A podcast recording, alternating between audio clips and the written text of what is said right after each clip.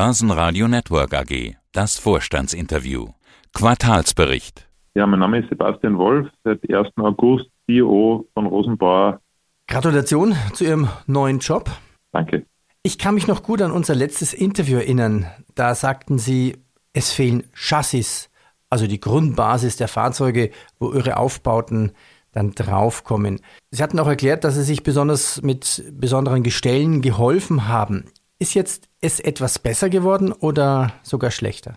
Also es ist leider noch nicht besser geworden. Wir haben eben diese Holzgestelle, die Sie angesprochen haben, beispielsweise in Österreich hier ungefähr 50 Aufbauten auf solchen Holzgestellen. Das ist schon 10 Prozent in etwa von unserem Jahresumsatz in Österreich. Das heißt, hier schon ein Thema für uns das sich nach wie vor so darstellt. Auch für das dritte und vierte Quartal gibt es schon vom dritten ins vierte Quartal gewisse Verschiebungen, die wir sehen in der Anlieferung von Fahrgestellen. Das ist für uns nach wie vor ein Thema. Können Sie auf mehrere Lieferanten zurückgreifen? Ja, bei den Fahrgestellen ist es so, dass die Kunden sich ja das Fahrgestell aussuchen und hier MAN, Scania, Volvo, Renault, Mercedes auswählen mhm. und äh, dann eigentlich natürlich dabei bleiben wollen, beziehungsweise auch die konstruktive Lösung. Wir sind ja Einzelfertiger, die konstruktive Lösung ja auch nicht kurzfristig dann angepasst werden kann. Das heißt, da passen, würden ja dann die ganzen Teile nicht passen, da passt das Getriebe nicht, etc. Das heißt, es ist kurzfristig nicht möglich, hier eine Änderung vorzunehmen. Also theoretisch warten. Gibt es denn einen Lieferanten, der besonders fleißig gut liefern kann? Wer besonders gut liefern kann, das sind wir nur selbst und das nur in Amerika, wo wir auch Fahrgestelle selbst bauen, äh, nämlich für den Kommunalfahrzeugbereich beziehungsweise beim Panther äh, bauen wir auch die Fahrgestelle selbst. Ansonsten haben die Lieferanten leider hier alle ähnliche Situationen. Da geht es um die Kabelstränge, die den Lieferanten fehlen. Es geht um Chips, die fehlen, um, um Halbleiter. Und hier ist die Situation eigentlich im gesamten Bereich durchaus ähnlich, vielleicht mit einzelnen Unterschieden. Das hängt dann von den Fahrzeugtypen auch ab. Aber grundsätzlich ist die Situation im, im gesamten Bereich in Europa und auch in Amerika sehr ähnlich. Ja, dann greife ich Amerika nochmal auf. Amerika ist ja der weltgrößte Feuerwehrmarkt. Wie läuft dort das Geschäft? Genau, in Amerika wir wurden letztes Jahr ca. 6.000 der 20.000 Fahrzeuge, die in, auf der ganzen Welt jährlich verkauft werden, in etwa verkauft. Das heißt, dort ist es der weltweit größte Markt, wie Sie sagen. Das Geschäft läuft gut auf der Auftragsseite. Aber wir haben dort auch ähnliche Themen, was den Output betrifft, durch die Lieferketten-Schwierigkeiten. Zusätzlich ist es so, dass es hier durch das starke Wachstum, das wir erfahren, sogenannte Ramp-up-Effekte gibt. Das heißt, wir nicht ganz so schnell ins Wachstum kommen, wie wir es uns vorgestellt hätten, weil hier gewisse Systematiken nachgezogen werden müssen, also Prozessdefinitionen, Stücklisten, Logiken etc., die dazu dienen, auch diese Stückzahlen erreichen zu können. Und das zusätzlich mit der Schwierigkeit in Amerika auch, wie bei uns natürlich, aber in Amerika besonders, noch Fachkräfte hier zu finden in der aktuellen Situation, ist dort eine besondere Herausforderung aktuell. Überall in Europa brennt es. Ist doch verrückt irgendwie. Das eine ist natürlich der Klimawandel, das andere ist ja immer noch, dass 90 Prozent aller Brände von Menschen verursacht werden. Sie müssten noch aus allen Ländern Hilferufe bekommen haben und, und um Sonderbestellungen gebeten worden sein.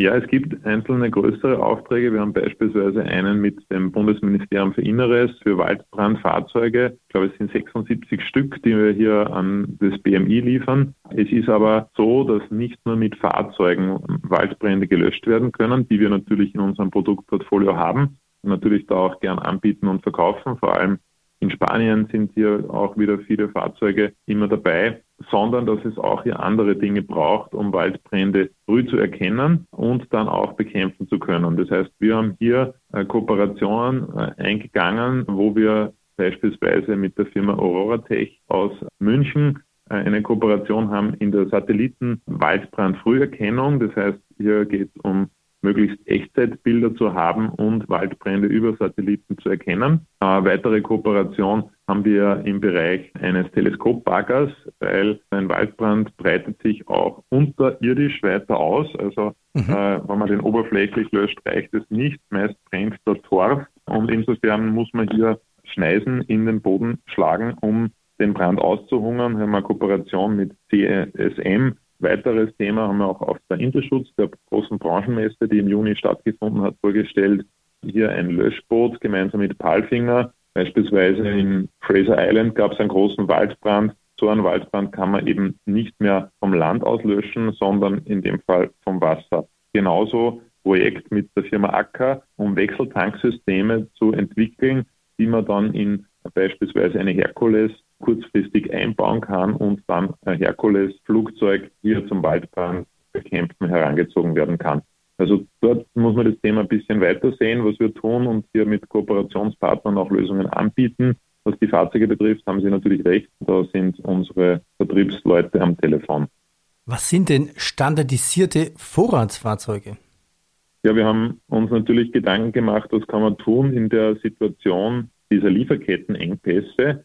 Standardisierte Vorratsfahrzeuge sind eine Möglichkeit, um dem Kunden noch attraktivere Lieferzeiten bieten zu können. Das heißt, wir haben uns entschieden, mehr solche Fahrzeuge aufzulegen, das heißt einzuplanen, also mit dem Vertrieb äh, gemeinsam zu entscheiden, welche sind das, dann einzuplanen, Teile zu beschaffen und diese zu bauen. Insofern können dem Kunden hier kürzere Lieferzeiten dann angeboten werden für solche Fahrzeuge. Der Nachteil für den Kunden ist, er kann sich nicht jede Spezifikation aussuchen. Der Vorteil ist, er bekommt eine sehr kurze Lieferzeit dann für so ein Fahrzeug. Wir haben ungefähr 60 solche Fahrzeuge aktuell in Amerika, wo dieses System schon länger eingeführt ist. Aktuell 17 Fahrzeuge, die wir in Europa zur Verfügung haben und sehr kurzfristig den Kunden anbieten können. Was sind denn die höheren Kosten? Wie ist das bei Ihnen? Können Sie die weitergeben und was sind die stärksten Kostentreiber? Also die stärksten Kostentreiber sind natürlich im Bereich der Materialversorgung, das heißt das Fertigungsmaterial äh, aktuell. Das heißt, hier sind wir natürlich oder unsere Lieferanten wiederum von den Energiepreisen, von den Rohstoffpreisen abhängig. Wir haben hier vor allem Aluminiumpreise, die jetzt dankenswerterweise wieder nach unten gehen. Äh, auch Stahlpreise sind Kostentreiber. Natürlich geht es bei uns nicht eins zu eins durch. Wir kaufen keine Rohmaterialien, sondern meist vorverarbeitete Teile ein von unseren Lieferanten. Hier sind es eben die unterschiedlichsten Dinge, die dann teilweise auch nicht mehr in der Stückzahl vorhanden sind. Beispielsweise ist ja Russland einer der größten Rußproduzenten, was jetzt zu Anstiegen der Preise im Bereich Kunststoff und Kautschuk und Gummi geführt hat. Das heißt, hier kommt dann auch zu höheren Preisen. Bei den Semiconductors, bei den Chips kommt zu einem Engpass und damit auch zu höheren Preisen. Da entwickeln sich Brokermärkte, wo man Elektronikkomponenten dann zum äh, wirklich zigfachen des Normalpreises kaufen muss, um die Produktion aufrechtzuerhalten. Das sind Kostentreiber. Diese Kosten können wir nicht eins zu eins weitergeben. Wir haben in der öffentlichen Beschaffung meist Fixpreisverträge, die wir einhalten müssen. Hier geht es darum, natürlich auch neue Wege zu beschreiten, gemeinsam mit den Kunden, wie auch in der Bauindustrie als Beispiel, diese Risiken gemeinsam zu tragen oder natürlich auch auf den Lieferanten zum Teil abzusichern, wobei hier eben die Schwierigkeit ist, dass uns Lieferanten kaum noch Liefertermin und auch immer weniger preisliche Zusagen bei Bestellung machen. Ja, und das Ganze sieht man natürlich auch in den Zahlen. Nennen wir noch ein paar Zahlen. Umsatzerlöse H1 429 Millionen Euro und das Periodenergebnis minus 11,7 nach 7 vor einem Jahr. Ja, das heißt im Prinzip, Sie könnten richtig schön ausliefern, geht nicht, da die Teile fehlen. Ja, ist das damit zu erklären, warum Sie so stark im Minus sind? Genau, also das sind wirklich die Hauptursachen. Ich möchte nur anmerken, das zweite Quartal war grundsätzlich fast ausgeglichen. Hier haben wir noch Kosten für die Branchenmesse, die erwähnte, die Interschutz äh, drinnen. Wenn die nicht stattgefunden hätte, wäre das Q2 singulär betrachtet ein ausgeglichenes Ergebnis gewesen. Wir haben auch im Q2 einen sehr schönen Umsatz erzielt, singulär betrachtet über 250 Millionen. Das ist sogar ein Rekordwert. Aber wir hatten uns natürlich für das Jahr bisher noch mehr vorgenommen. Darum und aus den Produktions- oder Lieferkettenengpässen, Produktionsstörungen, die unsere Produktivität massiv reduziert haben. Und das ist eigentlich der Hauptgrund. An den wesentlichen Produktionsstandorten trifft uns das vor allem in Europa, in Österreich und in den USA.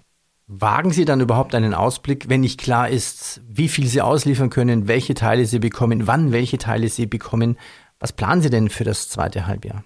Also wir halten nach wie vor daran fest, dass wir eine Milliarde Umsatz machen werden. Wir wollen das Jahr positiv abschließen. Das heißt, wir diesen Rückstand von 23 Millionen EBIT aufholen. Und das heißt eben für das restliche Jahr 570 Millionen Umsatz. Das ist unser Ziel und daran halten wir fest und tun alles dafür, dass wir hier, wie wir jetzt besprochen haben, auch die Teile bekommen und verbauen können.